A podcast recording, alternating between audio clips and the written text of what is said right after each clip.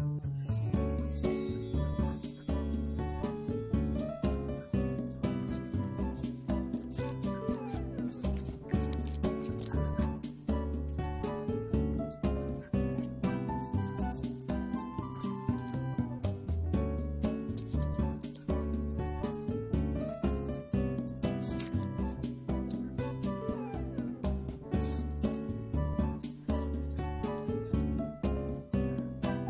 おはようございます。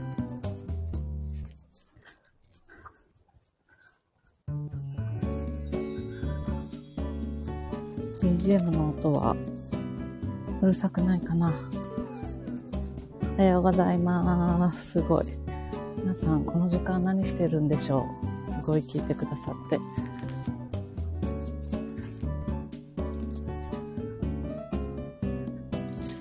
今日は朝からコーヒーを買って、どっか気持ちのいいところでお話しし、おしゃべりスタートしようかなと思って、徘徊している途中です。場所が見つかんない。ここで喋ろうかな。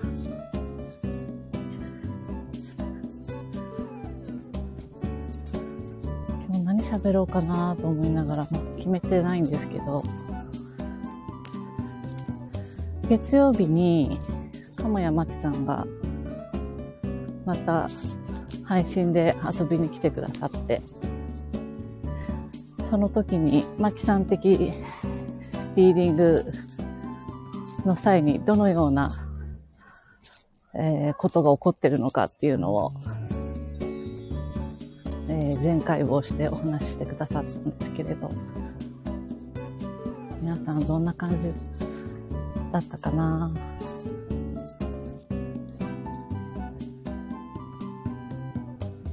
なんかね、いろん、いろんな方の、えーリーディングとかヒーリング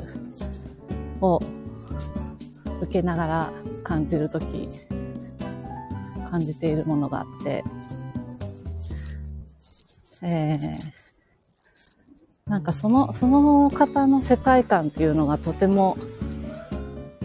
リーディングやヒーリングというものには、反映される。反映される？その、その方の世界観の中で行われているものだなって、すごい感じていて、だからその方が、これは可能だっていうふうに、ご自身の中で許していること、えー、みたいなものまでを見届けることができる感じなんだなっていうのをすごい感じるんですね。だから、なんかそういうヒーリングだったり、リーディングみたいなものを、えー自分自身がえー、なんて言うんだろう、癒されて、自分自身のことを許可できればできるほど、えー見届けられる範囲っていうのが圧倒的に変わってきて、広がっていくんだろうなっていうのをすごい感じていて、私自身はそういうふうに、リーディング、ヒーリングみたいなものを提供はしてないんですけれど、なんかこう、講座でね、お互いにや、やり合ったりする時に、えーその世界観っていうものをすごい感じながら、セッションをすることが多いです。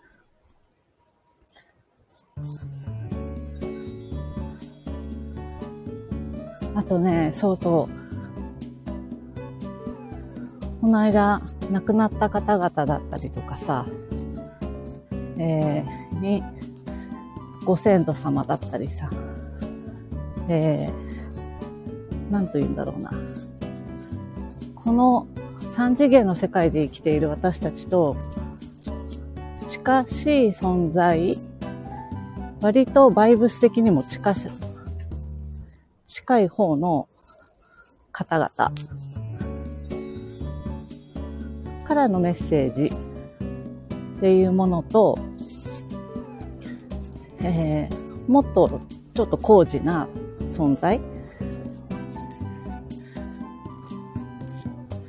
えー、見守ってる守護たちの存在なんですけれど、ちょっとマスター寄りなものとか、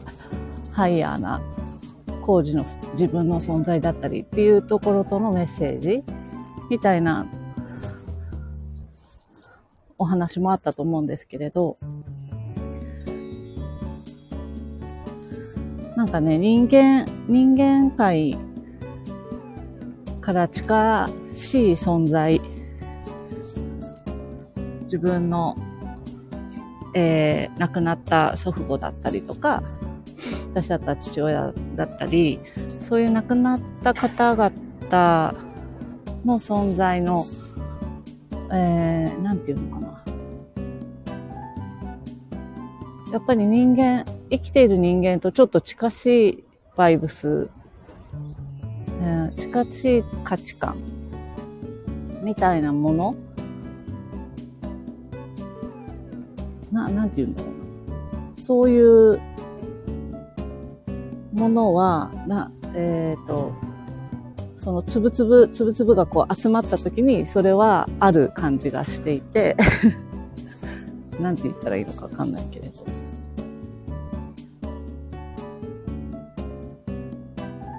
なんかね、物のエネルギーっていうのも時々考えるんですけれど、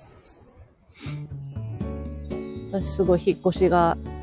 大好きで、1、2年に1回引っ越すってお話を先週の配信でしてたんですけれど、そのたんびに、あ、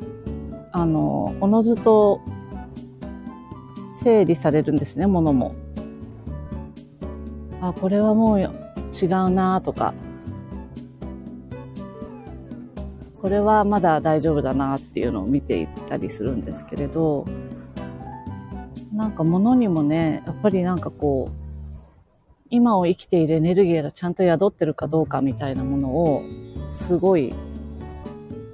あるなと思っていて、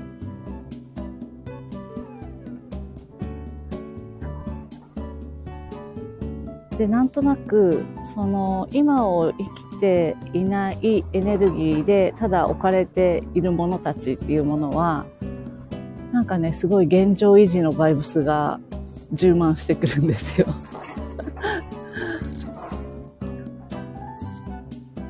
そんなかんそんなことを思いませんかね。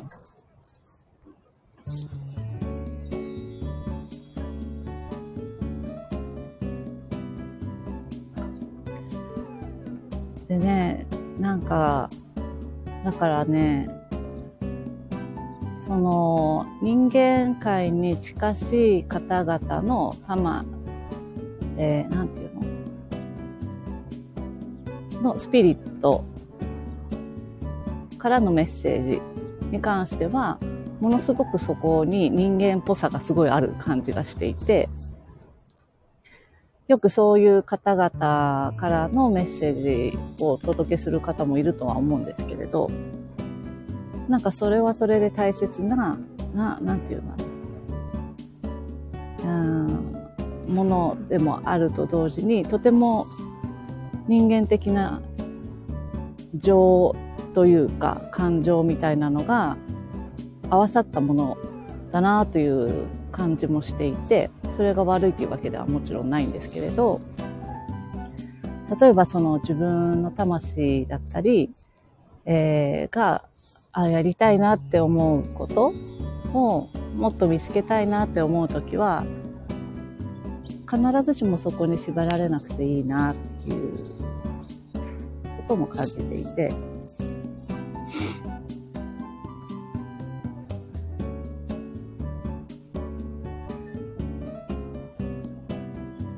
だからね、私、その、ゆうじさんとかもとこさんとか、あの、プロデュースを手伝いさせていただいているんですけど、もとこさんに、な、なんで引き受けてくれたのって言われた時があって、まあ最初の頃なんですけど、その時にね、あの、いい意味で寄り添わない感じがあるからって言ったんです。それは、なんかそのセッションをしている中で、目の前の方に寄り添って行われるセッションも多数あると思うんです。いわゆるカウンセリングみたいな呼ばれるものってそうだと思うんですけれど。なんか、私が求め、私がいいなと思って大切にしている感覚としては、もちろんそういうのも時には大事なんだけれども、大きく前に進もうとする時って、目の前の、えー、3次元で生きていて、その3次元のパ今生きているパラダイムの中で、えー、生きているその方のに寄り添うというよりかはその方のなんかこう魂だったりとかそのスピリット的なものに、えー、寄り添う感じ？そのそれをなんて言うんだろう。それを伝える。こっちじゃないって。伝えられる。そういう、なんか、まあそういうことが私としては大切だなと思って、えー、時に、ええー、みたいなことを多分言われることも多いとは思うんですけれど、でも魂は確実に喜んでいるのは伝わってくるっていうそういうね、方々の広めていきたいなっていうのがあるんです。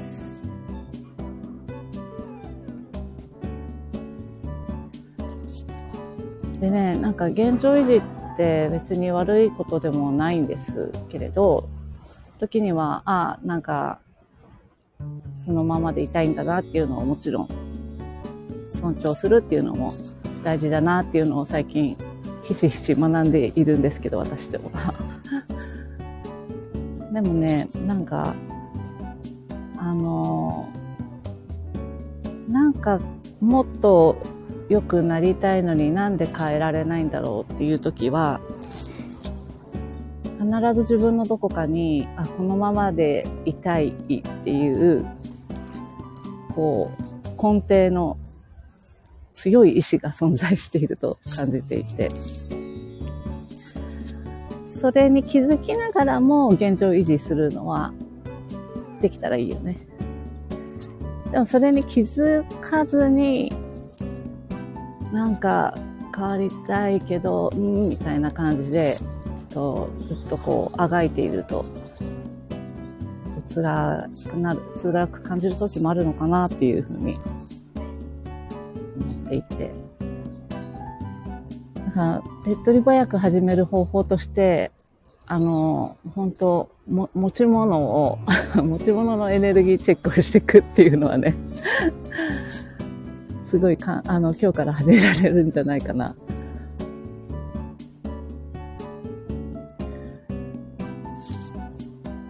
思、思い出みたいなものもね、写真？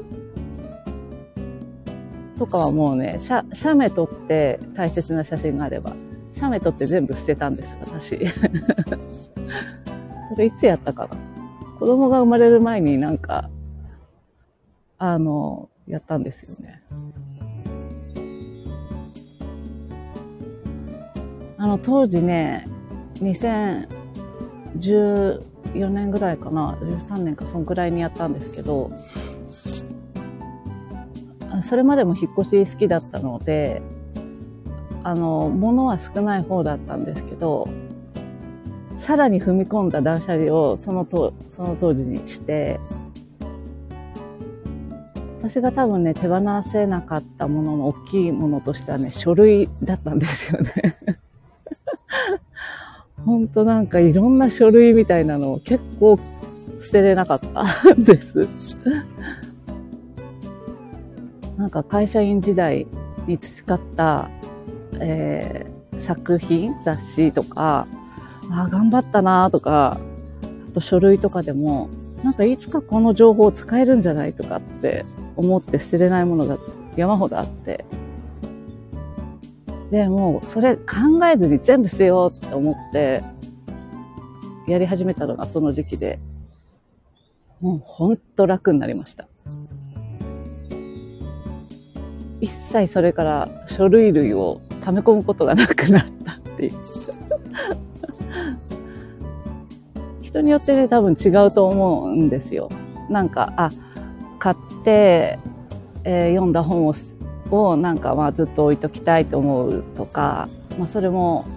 人によっていろいろだと思うんです。お洋服なかなか溜まってきちゃうとかもあるだろうし私はね圧倒的に書類だったんですけどなんかねあ必要だったらまたなんか必要な情報はやってくるって思った 思って。この人たちの名刺全部なくなっても大丈夫みたいな感じとか。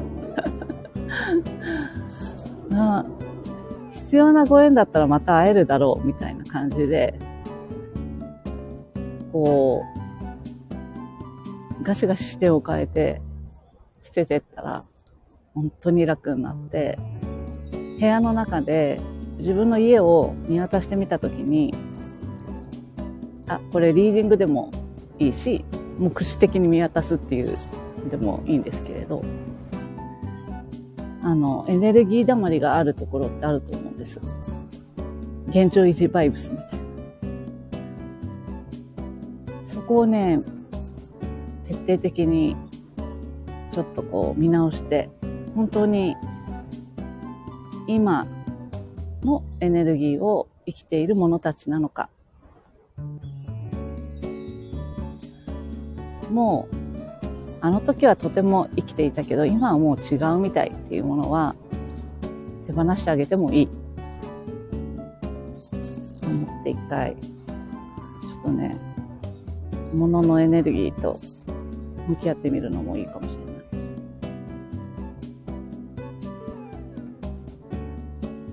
だからね、あのー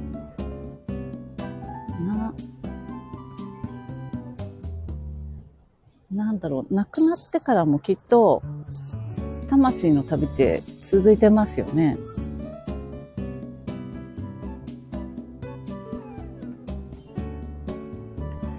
だからね、その方々のためにも、えー、この3次元を旅立った時には、物の整理っていうのをしてあげるっていうのは大切なんだろうなっていうのは、とても感じたりとか、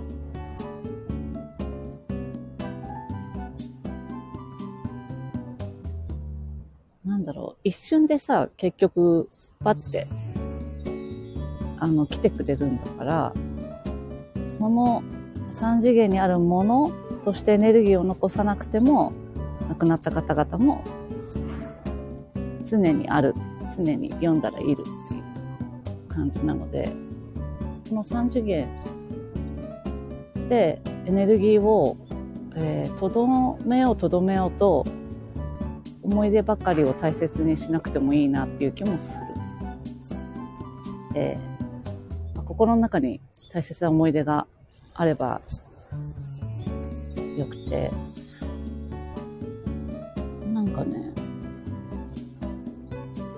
現状維持させようと、あ、しなくてもいいなっていうか、こう、亡くなってからの、その先の旅路がよりスムーズにいくためには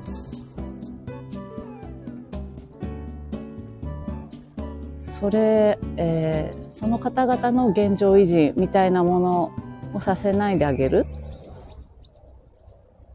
っていうのもあるなとかね。なんかそういうことをちょっと感じていたらあっという間に20分になりそうなので。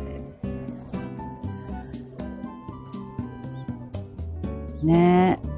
未使用の情報系本当捨てるの難しいですよねってコメントいただいてます。そうなんですよね。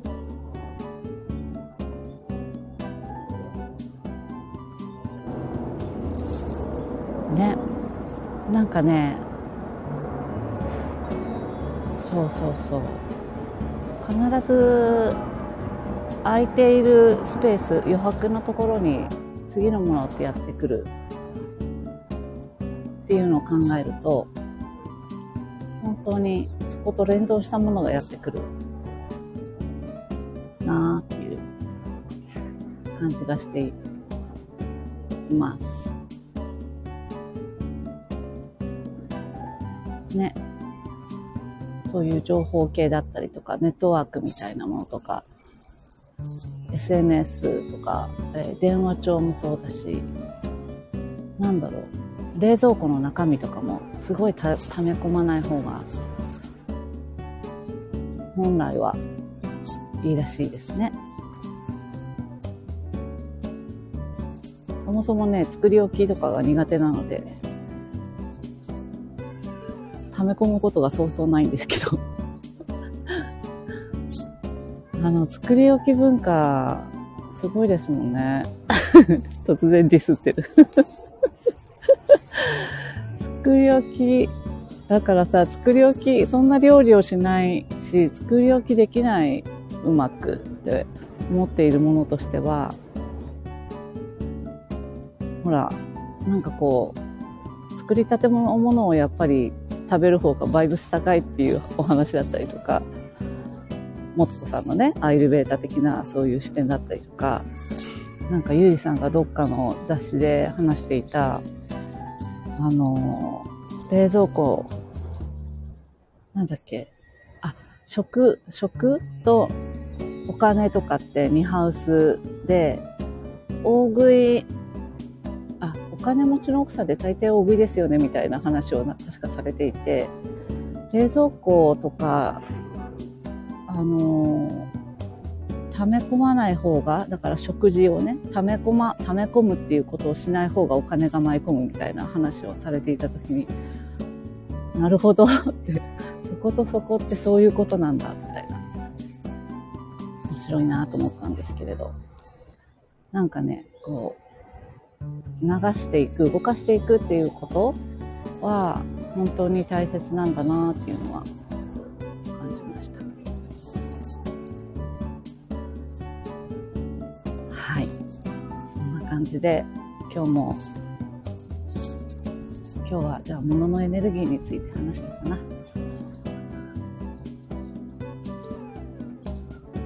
ね、あ父の残した書類の山がすごいです。わかります。ほんとね。かなかね、もの、もの本当にエネルギーがあるから、いろんなエネルギーが乗っかっていて、一個一個整理するにはよっこらしょっていう、それを手放すためのエネルギーも必要だけれど、手放した時には本当に新しいものが舞い込んでくるなじことばっかり言ってるので、そろそろ終了いたします。今日も朝からお付き合いくださりありがとうございました。